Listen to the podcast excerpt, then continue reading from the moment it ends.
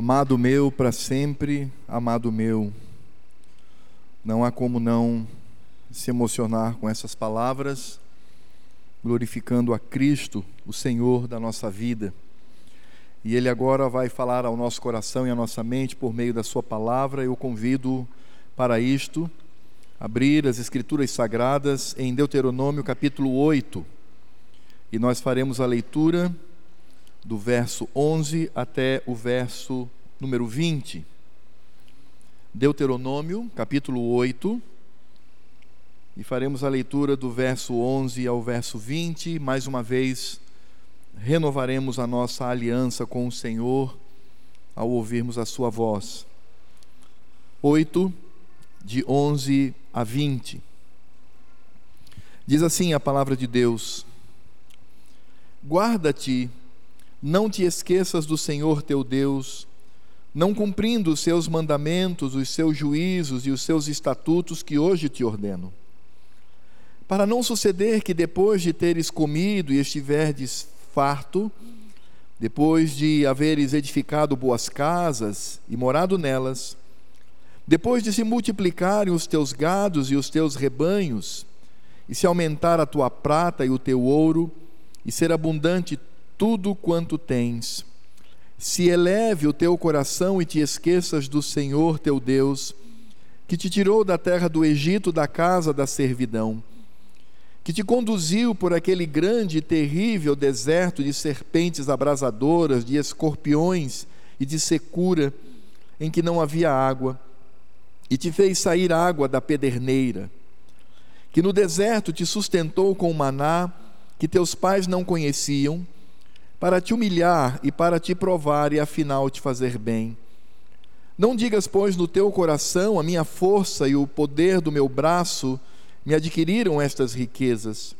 Antes, te lembrarás do Senhor teu Deus, porque é Ele que te dá força para adquirires riqueza, para confirmar a sua aliança que, sob juramento, prometeu a teus pais, como hoje se vê.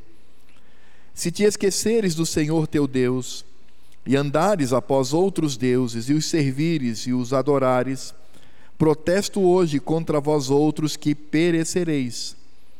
Como as nações que o Senhor destruiu de diante de vós, assim perecereis, porquanto não quisestes obedecer à voz do Senhor vosso Deus.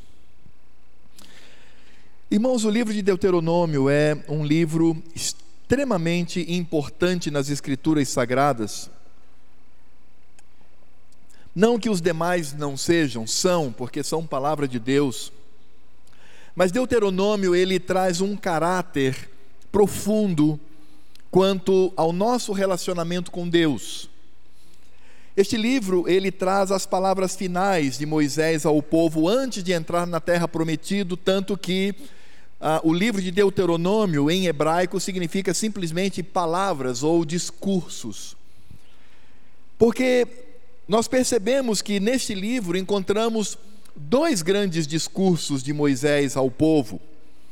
O primeiro está do capítulo 1 ao capítulo 4, e o segundo discurso está do capítulo 5 ao capítulo 28. Portanto, essa parte que nós vimos aqui está no segundo discurso, ou chamado grande discurso de Moisés.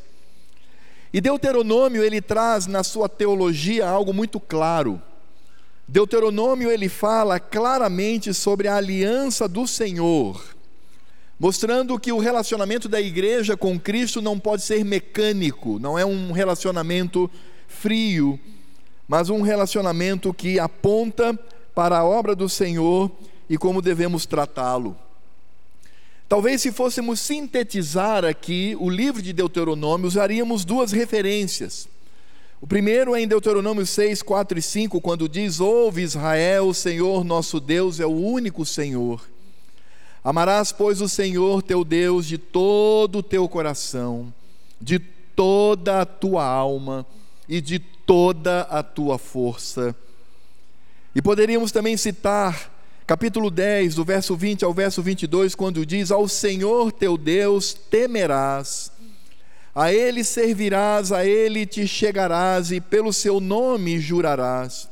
Ele é o teu louvor e o teu Deus, que te fez estas grandes e temíveis coisas que os teus olhos têm visto. Com setenta almas teus pais desceram ao Egito, e agora o Senhor teu Deus te pôs como as estrelas dos céus em multidão. Por isso, o livro de Deuteronômio é um livro que fala da renovação da aliança. E quando nós falamos da renovação da aliança, nós estamos falando de uma renovação da lei do Senhor.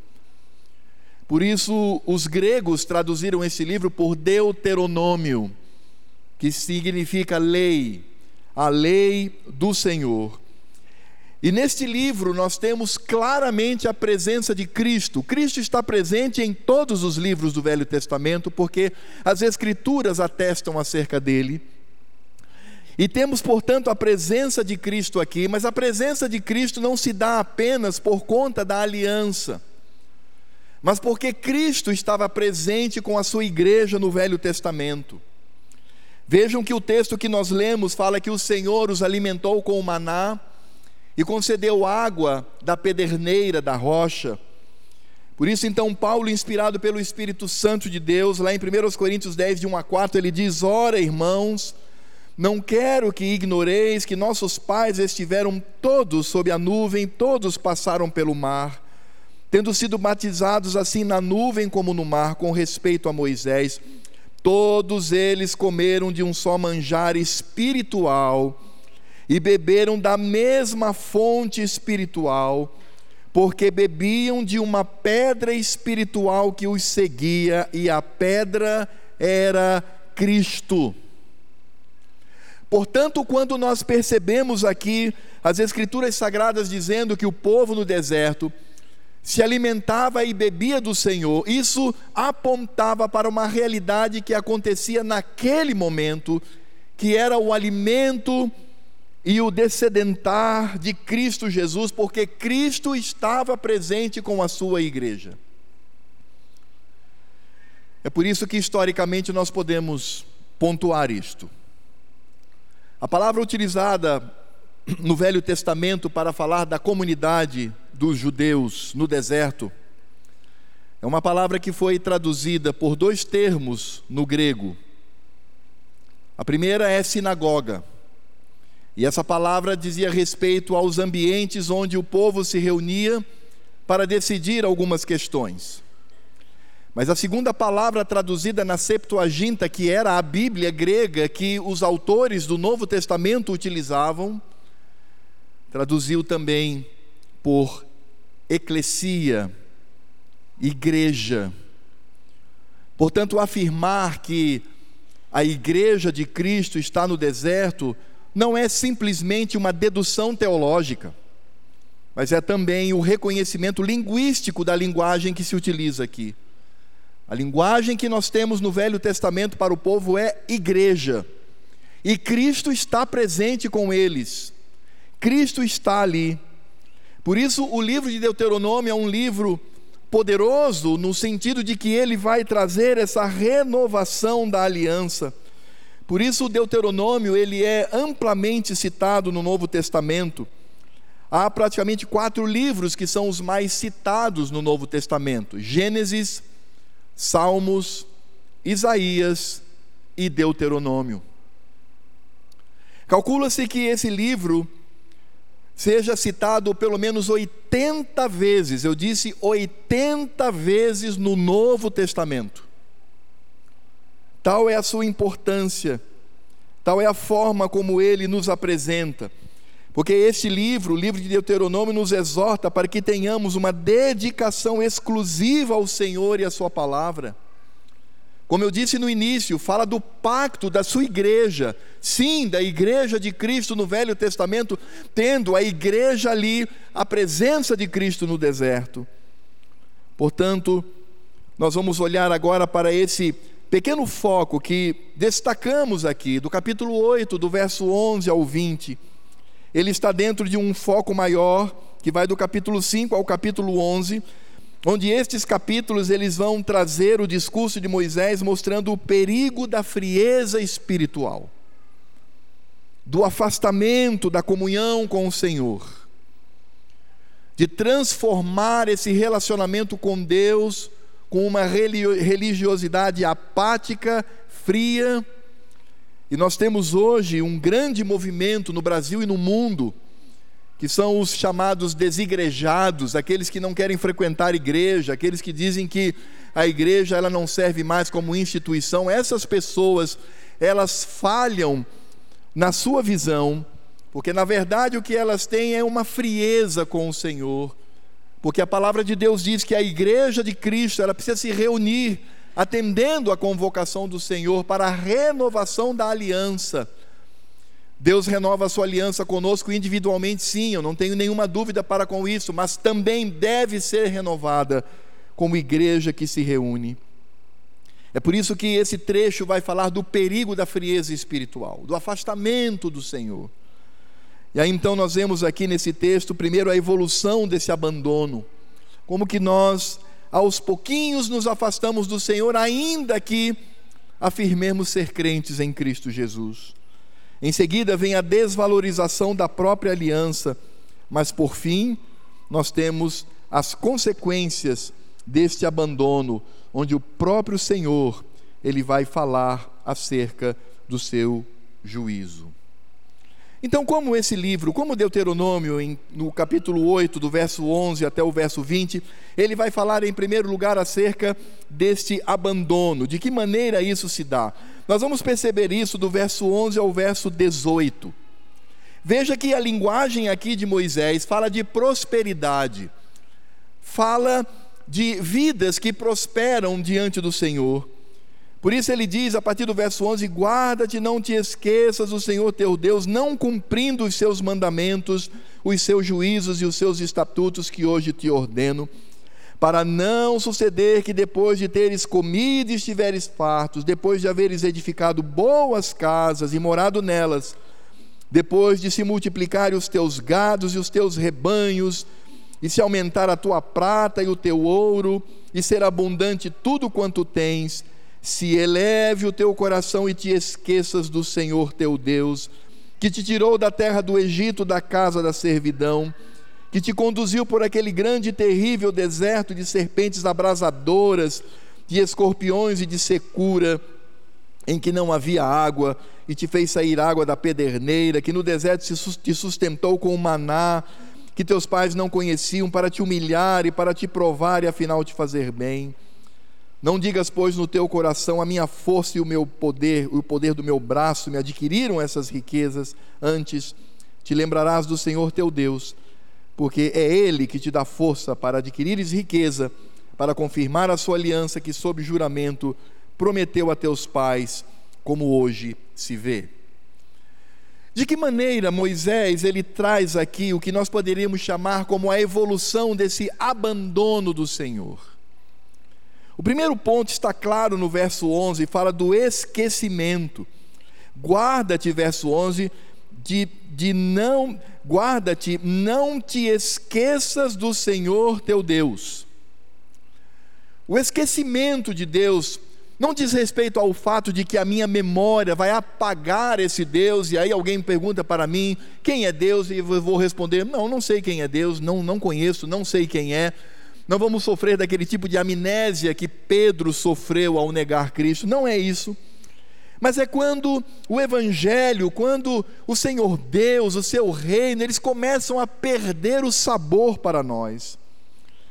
Por isso que esse descuidar, com base no Salmo 137, verso 5, quando diz: Se eu de ti me esquecer, ó Jerusalém, que se resseque a minha mão direita, essa expressão ela também traz a ideia de ressecamento do coração. Essas pessoas se afastam do Senhor. E aí então, com esse esquecimento, o primeiro sintoma que nós temos é quando a lei de Deus é negligenciada. Quando a lei do Senhor, ela não começa mais a ter força no meu coração e na minha mente. É quando de fato o Senhor Deus não é o único Deus da minha vida. É quando eu começo a construir ídolos no meu coração. É quando o nome de Deus não é mais um nome sublime que deve ser respeitado, mas eu o desrespeito com palavras e com gestos. É quando o dia do Senhor, ele não é mais o dia todo especial e eu prefiro ficar em casa dormindo de manhã, no horário da escola dominical, ou à noite, no momento do culto solene, ou tendo outra atividade qualquer, porque o dia do Senhor não tem mais valor para mim. É quando eu não honro mais os líderes da minha vida, não somente pai e mãe, mas esses líderes, eles não fazem mais nenhum sentido, eu me torno um rebelde diante do Senhor. É quando eu não tenho mais a preocupação em amar o próximo, o meu irmão, me tornando um assassino. É quando o sexo ilícito e a depravação na área que deveria ser a área mais sublime do casamento começa agora a poluir o meu coração e a minha mente. É quando a minha língua difama o meu irmão, difama servos do Senhor e é quando eu começo a cobiçar as coisas do mundo e a cobiçar as coisas dos meus irmãos. É exatamente isso que acontece. É o esquecimento quanto à lei do Senhor. E quando eu começo agora a negligenciar, vem como diz o verso 14, ele diz: Se eleve o teu coração, nesse sentido, vem a soberba. A soberba, onde eu acredito que tenho uma força espiritual muito maior do que qualquer outro. E aí é quando eu começo a me acostumar com as coisas de Deus. Nós vimos isso no livro de Ageu, no segundo sermão, no segunda, na terceira, melhor dizendo, profecia do profeta Ageu. Eu começo a me acostumar. Eu venho para a igreja, ligo o automático e aí vai embora. As coisas do Senhor, as coisas que pertencem ao reino de Deus para mim, elas simplesmente vão no automático. Eu não reflito mais sobre elas. É como nós ouvimos quando expomos a Geu. Talvez alguém aqui da nossa igreja vá para outra igreja e estranhe ali o culto e a liturgia. Poxa, mas não é assim, eu, eu não estou acostumado, eu estou acostumado lá na minha igreja, a presença do Senhor, contrição quanto aos pecados, louvor e adoração, dedicação, edificação na palavra e o desafio. Talvez você saiba isso de cor e salteado, mas isso não faz mais nenhum sentido no seu coração.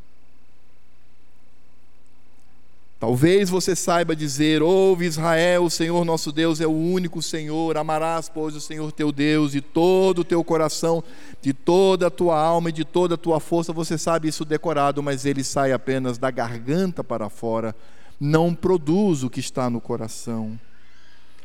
Por isso, essa soberba é a atitude de elevar o próprio coração, e isso acontece geralmente quando a nossa vida está tudo bem eu ganho muito dinheiro. Os meus negócios estão indo de vento em polpa. Eu tenho muito mais com que me preocupar. Eu tenho que me preocupar para manter e aumentar o meu status econômico, a minha situação no mundo. E vejam só que coisa triste, porque aí eu começo a investir muito mais naquilo que é perecível, naquilo que é passageiro, naquilo que vai ser destruído pelo fogo e eu não tenho o meu coração e a minha mente voltados para aquilo que é eterno. Por isso é o esquecimento da obra de Deus na nossa vida. Verso 15: O Senhor Deus conduziu aquele povo num grande e terrível deserto de serpentes abrasadoras, de escorpiões e de secura, em que não havia água, e te fez sair água da pederneira que no deserto te sustentou com maná, que teus pais não conheciam, para te humilhar e para te provar e afinal te fazer bem. Tudo isso é esquecido. É por isso que o que segura uma pessoa na igreja, na comunhão com o Senhor, não são milagres, não são espetáculos. Nada disso faz, porque o que aquele povo no deserto viveu, na manifestação poderosa do Senhor e todo aquele povo, excetuando Moisés, é, excetuando Caleb, que era alguém que e Josué, os dois servos do Senhor, Josué e Caleb, os únicos que permaneceram fiéis, todo o resto abandonou ao Senhor e morreu no deserto. Inclusive Moisés, que preservou sua fidelidade, mas por desobediência não entrou e vivenciaram todas as manifestações miraculosas de Deus, e nós aprendemos que não é isto que segura a nossa comunhão com o Senhor. Porque podemos nos esquecer como aquele povo esqueceu, e aí então, esquecendo-se do Senhor, vindo a soberba, o que vem agora é a arrogância. Verso 17: Não digas, pois, no teu coração a minha força e o, meu, e o poder do meu braço me adquiriram estas riquezas. O processo é esse: esquece, se ensoberbece e agora anda com arrogância diante do Senhor. Não teme mais nada. Ele acredita que a sua vida ela é entre aspas eterna, ele terá saúde plena constantemente, ele não vai morrer. E isso manifesta a soberba do coração. Mas sabe o que significa essa arrogância que Moisés chama a atenção aqui para a igreja, amados? É quando Deus não me faz mais falta. Eu não sinto a menor falta de Deus. O único elo, se é que podemos chamar isso de elo, que existe entre um coração assim endurecido e o Senhor Deus é a religiosidade, é o título. Eu sou crente, eu sou convertido, mas como? Não, sou, sou crente. Absolutamente mais nada. E aquilo que pertence ao Senhor simplesmente não cria sede no meu coração. Eu não tenho mais fome e sede da justiça, do Evangelho, do Senhor Deus, do seu reino de estar com o seu povo, nada disso, em absoluto me faz falta. É preferível estar nos bailes da vida, na companhia dos ímpios, para elevar o meu status social, me arrebentar estudando ou trabalhando para poder de alguma forma fazer com que eu ganhe mais dinheiro, porque simplesmente eu não sinto mais falta do meu Senhor. Ele não me faz falta. Eu posso passar a semana inteira me dedicando somente àquilo que me pertence, sem estar voltado para o Senhor. Por isso, nós começamos a desenvolver, como Moisés aqui nos adverte, uma visão desonesta com relação a mim e com relação ao Senhor. Porque eu acho que eu posso, eu alcanço, eu tenho condições. Eu sou um sortudo, eu sou um, entre aspas, abençoado pelo Senhor. E nesse sentido, não sinto falta de absolutamente mais nada. E nós nos esquecemos de que tudo que nós temos não é um direito nosso, mas é uma dádiva do Senhor. Tudo que eu tenho, a minha empresa, o meu emprego, as minhas propriedades, Nada disso eu tenho por direito. Eu tenho porque o Senhor me concedeu. Os bens materiais não é um direito nosso, mas é dádiva do Senhor. Eu me esqueço de que a saúde que eu tenho não é um direito meu, mas é dádiva do Senhor. Por isso que essas pessoas, quando descobrem um câncer em estado de metástase, elas enlouquecem. Elas não sabem mais como fazer porque simplesmente não tem o seu coração no Senhor, a própria vida. A própria vida pertence ao Senhor. Quando morre um filho, um cônjuge, um ente querido, ela não aceita, ela fica desesperada. Porque simplesmente ela acha que é um direito que ela tem um direito que ela possui, e não uma dádiva do Senhor, que soberanamente cuida de nós, inclusive, como diz o texto, para nos humilhar, para nos fazer bem. E por fim, nós percebemos que essa arrogância faz com que nos esqueçamos da salvação do Senhor, a alegria da salvação não existe mais.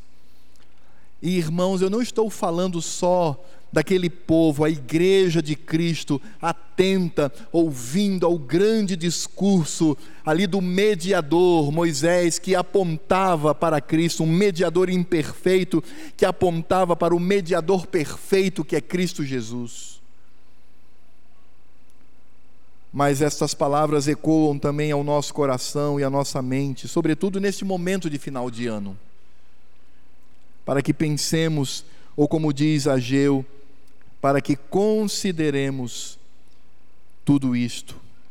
Mas, amados, quando nós olhamos para essa evolução do abandono, conforme Moisés está advertindo aqui a igreja do Senhor no deserto, nós vamos encontrar aqui um segundo passo que é normal e que é, de fato, a causa de todo esse afastamento, desse abandono, que é a desvalorização da aliança do Senhor.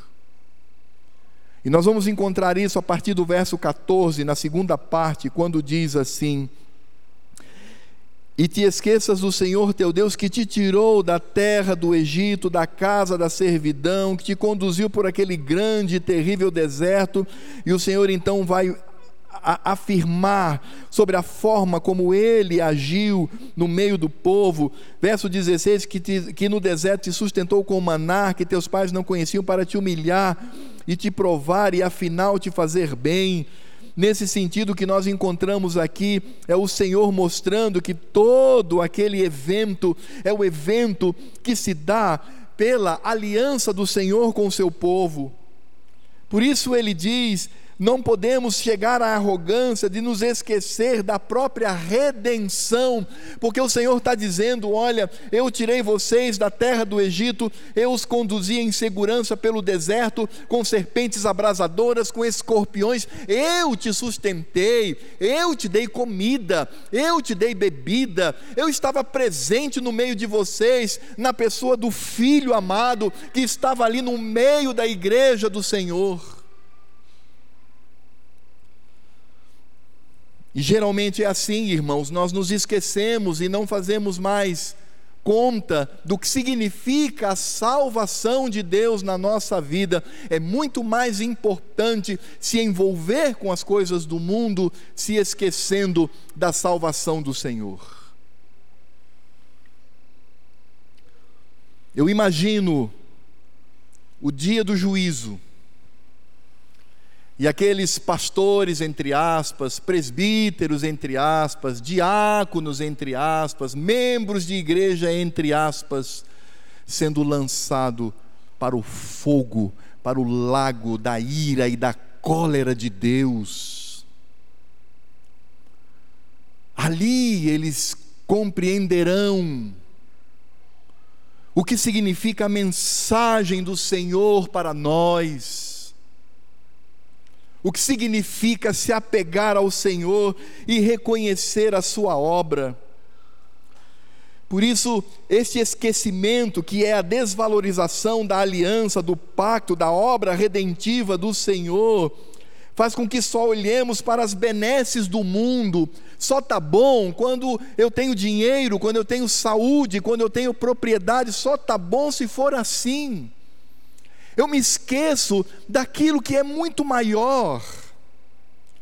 Eu me preocupo com a saúde e, claro, devemos sim nos preocupar, porque somos a habitação do Senhor, somos o templo do Espírito Santo, devemos sim nos cuidar. Mas isso se torna uma obsessão quando eu me esqueço do que o Senhor tem preparado para mim. E esse cuidado com a saúde, com os bens, deixa de ser um cuidado para a glória do Senhor e passa a ser um cuidado idólatra. Essas benesses do mundo são mais importantes do que a salvação. Salvação já estou salvo mesmo, Jesus já morreu, estou no céu, não tem nenhum problema. Então vamos cuidar da vida aqui. Lê do engano, irmãos e irmãs. Moisés nos adverte aqui. Quando nos esquecemos do valor da redenção do Senhor. Ele diz: lembrem-se, povo, quando o seu coração começar a querer se afastar, começar a se arrogar, começar a se ensoberbecer, lembre-se de onde o Senhor vos tirou e como ele vos conduziu nesse deserto.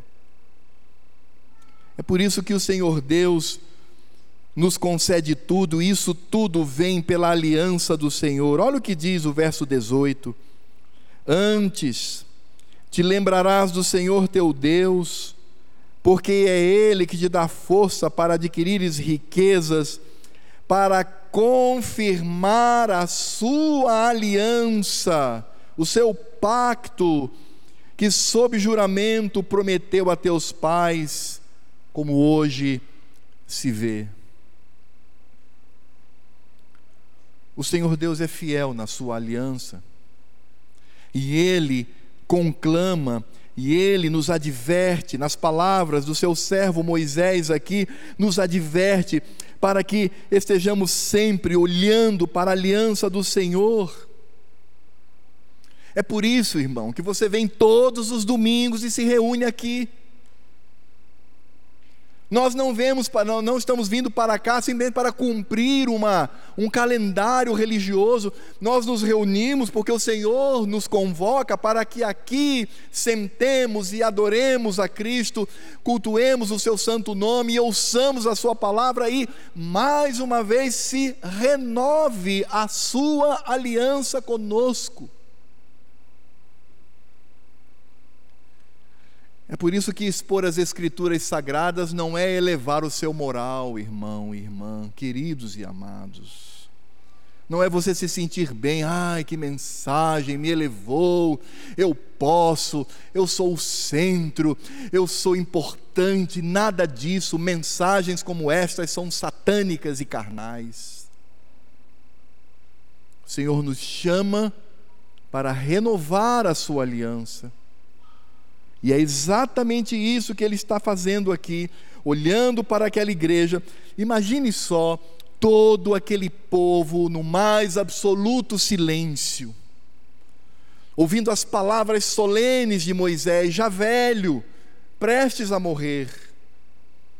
E todo o povo ouvindo aquela voz, quando ele mesmo diz que tudo que o Senhor nos concede vem como fruto da sua aliança e de que eles deveriam se lembrar disto, e de que eles deveriam se manter firmes, não para ter as benesses do Senhor como uma troca é, tão vil, mas simplesmente porque queremos e devemos agradar ao Senhor. Sabe por quê, irmãos? Porque quando o Senhor Deus fala claramente, para confirmar a sua aliança, Moisés falando do Senhor, que sob juramento prometeu a teus pais, como hoje se vê, e essa palavra vem logo após a narrativa do Senhor retirando as pessoas do Egito, estavam ali idólatras, envolvidas no seu pecado, retirou-os e conduziu-os no deserto, redenção, salvação, que aponta para a aliança,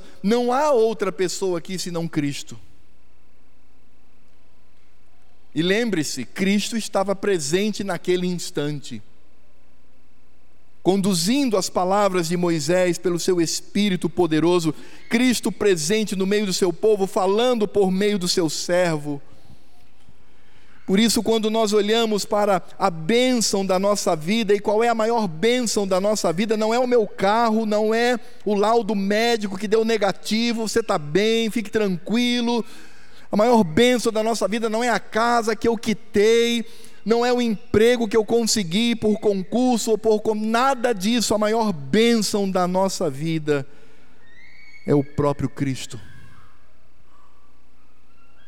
É o maior bem que nós temos. E devemos nos alegrar nele. Porque, irmãos, ou somos gratos a Cristo ou confiamos em nós mesmos. E como isso é perigoso. Moisés adverte aqui a igreja de Cristo, dizendo dos perigos que este sentimento podem gerar no meu coração. Ninguém está isento disto. E o afastamento do Senhor, preciosos irmãos e irmãs, se dá de forma indolor Eu nem sinto. Sabe por que eu não sinto? Porque é muito simples. Lutar pela santificação, lutar para obedecer à lei do Senhor em Cristo Jesus, debaixo da sua graça, é contra a nossa natureza pecaminosa.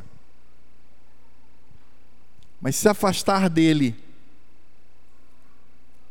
vai ao encontro, converge com o meu coração pecaminoso.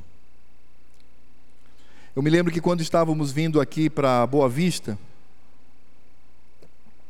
com a minha família, nós viemos num batelão ao lado de um barco, desde o Maitá até Caracaraí. E nós estávamos lá no porto de Manaus, e eu não sabia nadar. E eu comecei a brincar com algumas pessoas e eu brincava de ir até o barco e voltar, caminhando. Sempre fui grandão, caminhando e voltava, fazendo graça, não é? Tranquilo, o barco está aqui, joia, não há nenhum perigo, mas o pateta aqui não sabia que o barco ele se afastava da margem, aos pouquinhos, imperceptível, horas a fio. E num dado momento, quando eu me lancei para o barco, eu não tive mais chão e comecei a me afogar. E pela graça do Senhor, os meus colegas ali no desespero salvaram a minha vida. Sabe por que isso aconteceu? Porque é natural. É assim que funciona um barco preso na margem ele se afasta aos pouquinhos e eu não sinto, eu só sinto quando estou morrendo afogado. Assim é o coração do homem. Não sente, ele acha que está tudo bem, mas ele está indo para a sua ruína. E por que indo para a sua ruína? Porque nós temos aqui as consequências deste abandono, quando abandonamos a Cristo e a sua aliança. Nos versos 19 e 20 dizem assim: Se te esqueceres do Senhor teu Deus, e andares após outros deuses, e os servires e o adorares, protesto hoje, não é Moisés, é o Senhor falando através do seu servo, contra vós outros que perecereis, morrereis como as nações que o Senhor destruiu de diante de vós, diz o pastor Moisés, diante da igreja de Cristo, assim perecereis, porquanto não quisestes obedecer à voz do Senhor, vosso Deus. Irmãos, a consequência do pecado é a morte. Tiago ele nos diz com muita clareza acerca disso. Eu tenho a cobiça, essa cobiça gera em mim um pecado, e quando esse pecado está gestado, eu dou a luz, e o que, o que eu dou a luz é a morte. E eu preciso entender isso, e essa questão ela precisa estar na minha mente para que eu tema o Senhor e tema pela minha vida. Para que eu não tenha uma vida frouxa, folgada, uma vida que não está atenta à glorificação do Cristo, que é o âmago da aliança.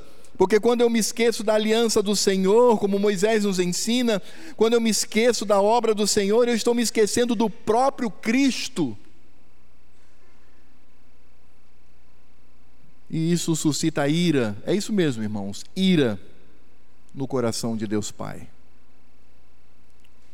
Por isso, a caminhada com Deus é uma coisa muito séria. É algo profundo que eu não posso brincar. Eu falo com muito temor e tremor. Eu estou aqui nesse púlpito pregando aos meus irmãos e eu até me emociono por temor. Porque Deus conhece o meu coração e sabe o estado em que estou aqui. A mesma coisa para cada um dos irmãos e das irmãs sentado nessa poltrona nessa noite.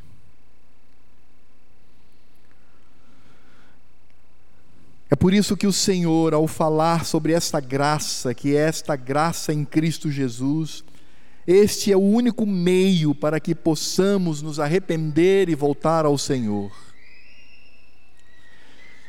No momento em que o Senhor Deus fala desse abandono e dessa desvalorização, e a destruição como consequência desse meu abandono, mas o Senhor, ao falar da sua aliança, da sua obra, e ao trazer aqui Cristo, porque de fato, ao olharmos para esta redenção que sai do Egito e vai para a terra prometida, esta aliança do Senhor, essas benesses, todos esses bens que são dados, e ali nós temos ali, ali temos ali uma tipologia da caminhada do crente nesse mundo, porque o que nos aguarda são bênçãos do Senhor. Tudo isso se manifesta pela graça de Deus. Por isso, a advertência que temos aqui de Moisés ao seu povo é: cuidado, cuidado para que vocês não sejam arrogantes. E, consequentemente, ele está dizendo: temam ao Senhor, e ele se agradará do coração de vocês. Temam ao Senhor. Por isso eu li e repito que está no capítulo 10, de 20 a 22, ao Senhor teu Deus temerás, a Ele servirás, a Ele te achegarás e pelo seu nome jurarás. Ele é o teu louvor e o teu Deus que te fez estas grandes e temíveis coisas que os teus olhos têm visto. Com setenta almas teus pais desceram ao Egito, e agora o Senhor teu Deus te pôs como as estrelas dos céus em multidão. Qual é a questão aqui, irmãos? A questão aqui não é nós tentarmos pela nossa própria força termos uma vida de santidade, isso é absolutamente impossível. É como se eu tentasse segurar aquele barco lá, da experiência que contei para os irmãos lá em Manaus, como se eu tentasse segurá-lo, é impossível. Aquilo ali para o barco é uma coisa mínima, é como uma mosca, um inseto, ele vai para que ele se preserve, é necessário que haja uma força maior que ele. É assim na nossa vida.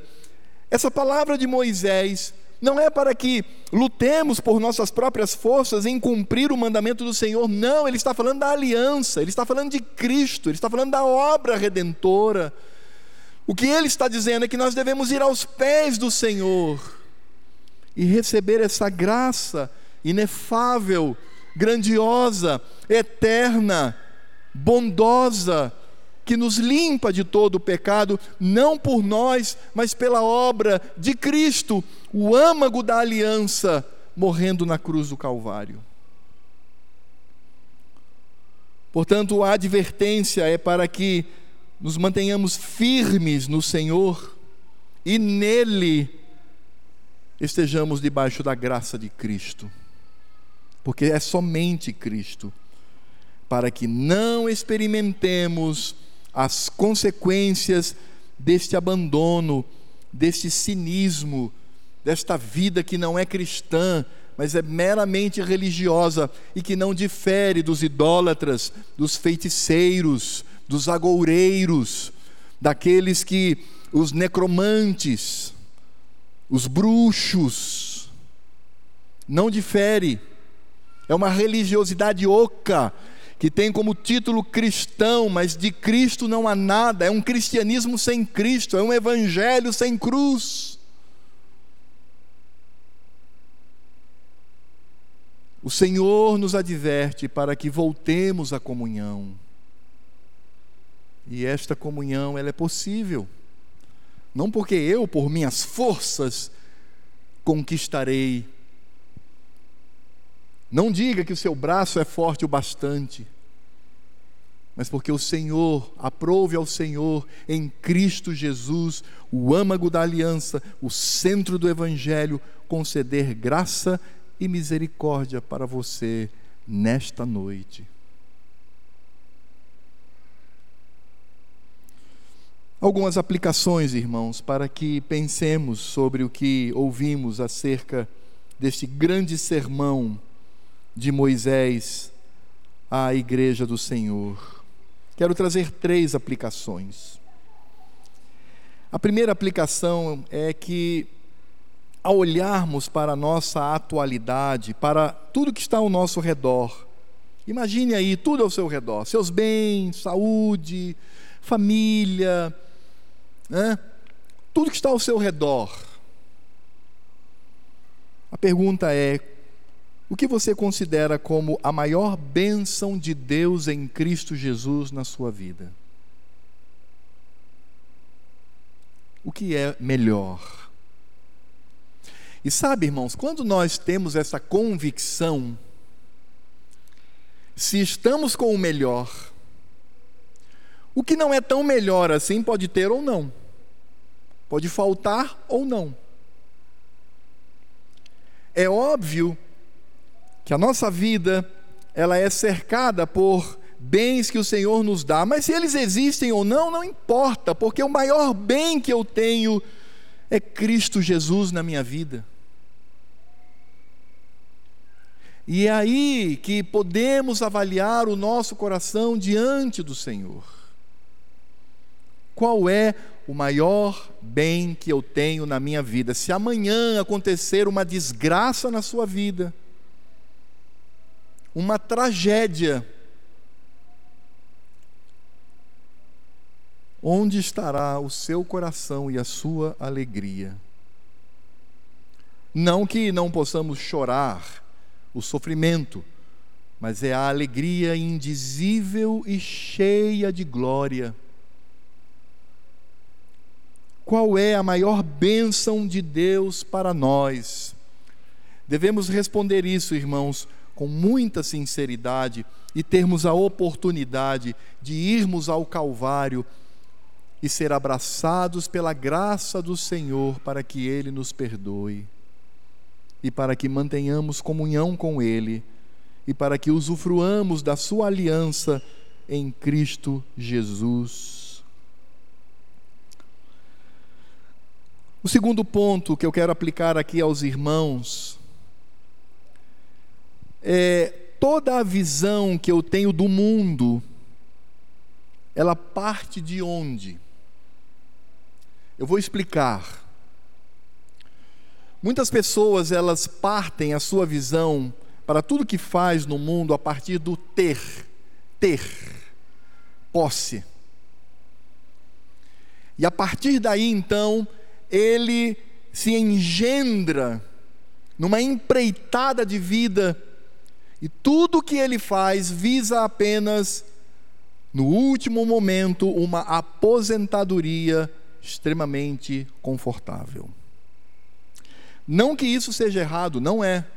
Isso também vem como bênção do Senhor. Mas a minha pergunta é: o que nos motiva para que vivamos nessa terra tão cheia de pecado, tão cheia de infâmia contra o Senhor?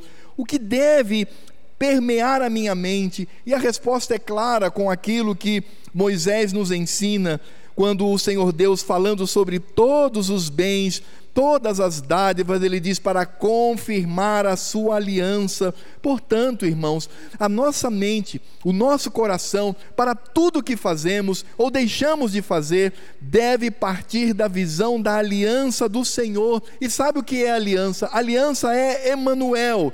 Sabe o que é Emanuel? É Deus conosco. Sabe o que é Deus conosco? É Cristo presente por meio do seu Espírito em nós e no meio da igreja tudo deve partir dele. É por isso que nada que o crente faz, obedecendo às Escrituras sagradas, é algo indesejável. Algumas teologias dizem que existe trabalho secular e trabalho da igreja. Isso é um. Me, me desculpem a expressão, é uma esquizofrenia teológica. Então você é obrigado a ter o trabalho secular ali, algo, não tem jeito, mas o que eu quero mesmo é, quem sabe, exercer um ministério voltado à minha igreja local. Exercer ministério na igreja local é bênção, mas o seu trabalho também é bênção, porque tudo que nós fazemos deve partir da visão desta aliança do Senhor, deste pacto de Deus conosco. E a aliança traz no seu centro Cristo Jesus, portanto, Cristo é o ponto maior. Então, quando eu saio segunda-feira para trabalhar, eu não saio de casa eh, no café da manhã dizendo: Eita, segunda-feira, dia de, de, escravo, dia de tolo, e quando chega sexta-feira, diz assim: ai que maravilha, chegou o final de semana. Isso é linguagem mundana, irmãos. Isso é linguagem de pessoas que não têm a visão com relação ao mundo a partir de Cristo, das Escrituras sagradas, a partir da aliança do Senhor. Segunda-feira, quando ele acorda, ele diz: Senhor, fui renovado na minha aliança ontem, no teu dia, no culto, junto com os meus irmãos. Falaste a mim, meu Senhor, a tua graça se renova, a tua misericórdia me cobre. Agora, Senhor, saio daqui para glorificar o teu nome. Tu me colocaste ali, naquele lugar, para que o teu nome seja glorificado falo-ei, Senhor, para a tua glória, e sai. Quando ele vai no carro, ele bota uma música, ele canta, ele se alegra, porque ele está indo para servir ao Senhor. Ainda que enfrente grandes problemas no seu local de trabalho. Isto é ter a nossa visão a partir da aliança do Senhor e perceber que Cristo é tudo em todos, e a Ele toda a honra e toda a glória, e que tudo seja dado somente ao Senhor. Quando chega sexta-feira, eu não digo, ah, que beleza, acabou, agora vou descansar. Não, quando chega sexta-feira, você diz assim: faltam dois dias. Dois dias, sexta e sábado para que eu, junto com os meus irmãos, eu me reúna para glorificar e ouvir a voz do meu Cristo. Isso é ter a mente contagiada, motivada pela aliança do Senhor. Isso é entender quando o Senhor Deus diz: Antes te lembrarás do Senhor teu Deus, porque é Ele que te dá força para adquirires riquezas, para confirmar a sua aliança que, sob juramento, prometeu a teus pais, como hoje se vê. O crente não deve viver essa esquizofrenia, mundo, igreja o crente vive o reino de Deus, onde quer que ele esteja, ele vive o reino de Deus. Vou sair de férias ah, para a glória do meu Cristo. Vou trabalhar para a glória do meu Cristo. Fui demitido para a glória do meu Cristo, ele me sustenta. Estou indo para o culto solene para a glória do meu Cristo. É nesse sentido que Moisés adverte a igreja para que o coração seja fortalecido pelo Senhor, para não se afastar dele. Terceira e última aplicação. A primeira é que nós devemos olhar para a atualidade e fazer a pergunta: qual, era a maior, qual é a maior bênção de Deus em nós? A segunda aplicação, toda a nossa visão deve existir a partir da aliança do Deus conosco, que é Cristo Jesus e terceiro e último lugar, ao fazer isto, eu tenho a plena consciência de que estou glorificando a Cristo Jesus e a sua obra para conosco. Paulo diz: quer bebais, quer comais, ou façais qualquer outra coisa, fazei tudo para a glória de Deus. Parou para pensar nisso? Beber água deve ser para a glória de Cristo. Assim é a vida do crente. E nisto ele deve buscar. E aí ele vai entender que todas as suas atitudes todas as suas práticas devem privilegiar a Cristo e a sua obra para conosco. Lembrem-se que Moisés, ao falar do distanciamento do coração para com o Senhor, diz: Vocês se esqueceram, Deus os tirou do Egito, conduziu no deserto, colocou nessa terra, deu todos os bens. E eles iriam lutar contra povos, e Deus iria, com mão forte, conduzir aquele povo vitorioso para vencer todas aquelas nações pagãs, para estabelecer ali o nome de Cristo no meio daquela terra. Lembrem-se disso. Lembrem-se desta obra. Portanto, não é apenas lembrar de Cristo e ter no coração aquilo que a palavra do Senhor Deus de Deus nos fala: amarás ao Senhor teu Deus de todo o teu coração, de toda a tua alma e de toda a tua força. Não somente isso, mas também amar a obra do Senhor, porque tudo que Deus faz é bom. Tudo. Porém, o que provém do pecado é carnal, e produz a morte. Por isso, a graça do Senhor sobre nós e a sua misericórdia, que de fato eu tenha no Senhor este desejo de glorificar o seu santo nome.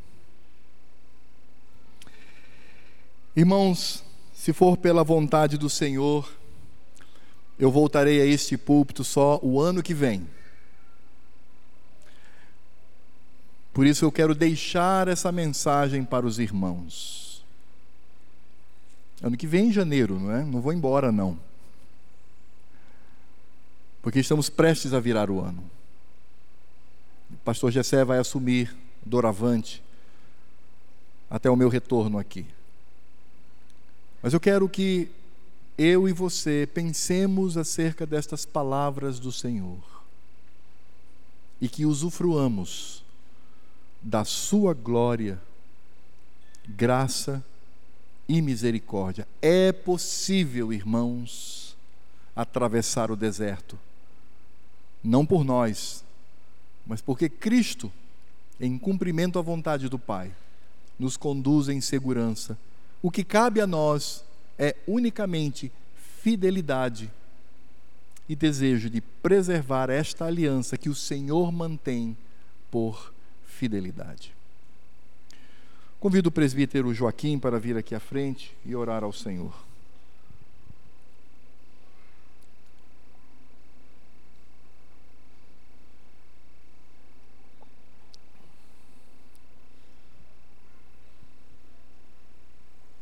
Amém. Oremos.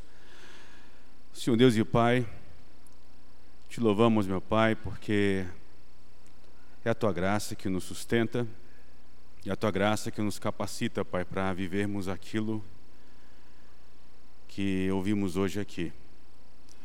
Obrigado, Senhor, porque sabemos que em Cristo Jesus nós somos renovados, somos aceitos, fomos adotados e um dia seremos glorificados, Pai.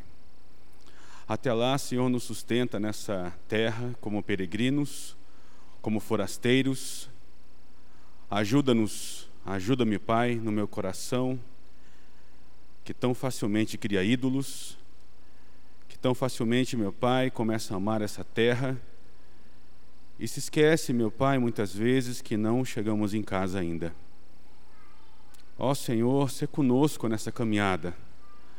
Aquilo que ouvimos aqui, que possamos amanhã, o segundo melhor dia da semana, possamos, meu Pai, viver a realidade de sermos filhos, teus filhos, por meio da obra de Cristo. Ajuda-nos a sermos sal e luz onde quer que andamos, andarmos, começando em nosso lar. Ajuda-nos, meu Pai, como homens, a sermos pastores do nosso lar. Capacita nossas esposas a serem auxiliadoras idôneas, aos jovens solteiros a se santificarem, a se capacitarem, meu Pai, desde já, enquanto solteiros, para serem líderes de seus lares também capacita jovens solteiras, meu Pai, dessa igreja a serem santas, inculpáveis, a se prepararem, meu Pai, com sabedoria, olhando, meu Pai, para as Sagradas Escrituras e atentas que devem procurar, no meio da cristandade, pastores, homens, jovens, que te amam como jamais vão amá-las. Senhor Deus, ser com todas as famílias aqui representadas, que possamos viver a realidade do que aqui ouvimos. Que o mundo não nos encante, que o mundo não nos distraia nessa caminhada que estamos fazendo pela graça de Cristo até a Nova Jerusalém, onde estaremos contigo eternamente. Obrigado, Pai amado, por cada família que representada nos leva numa semana com esse desafio de vivermos somente pela graça e somente para a glória de nosso Cristo. É o que eu peço e agradeço em nome de Cristo Jesus e para a glória do nosso Rei. Amém. E agora que a graça do Senhor Jesus, o amor de Deus Pai, a comunhão e toda a obra do Espírito Santo esteja conosco aqui, reunidos, com os irmãos queridos desta igreja que estão em viagens, que o Senhor também os alcance com a tua bênção, e todo o povo do Senhor, espalhado por esta terra, pequenino rebanho de Cristo que hoje, no seu dia, se reuniu para renovar a aliança com o Senhor, até que Cristo venha e nos leve para as mansões celestes, para aquela grande festa, as bodas do Cordeiro, onde estaremos eternamente com o Senhor. Maranata, vem Jesus. Amém.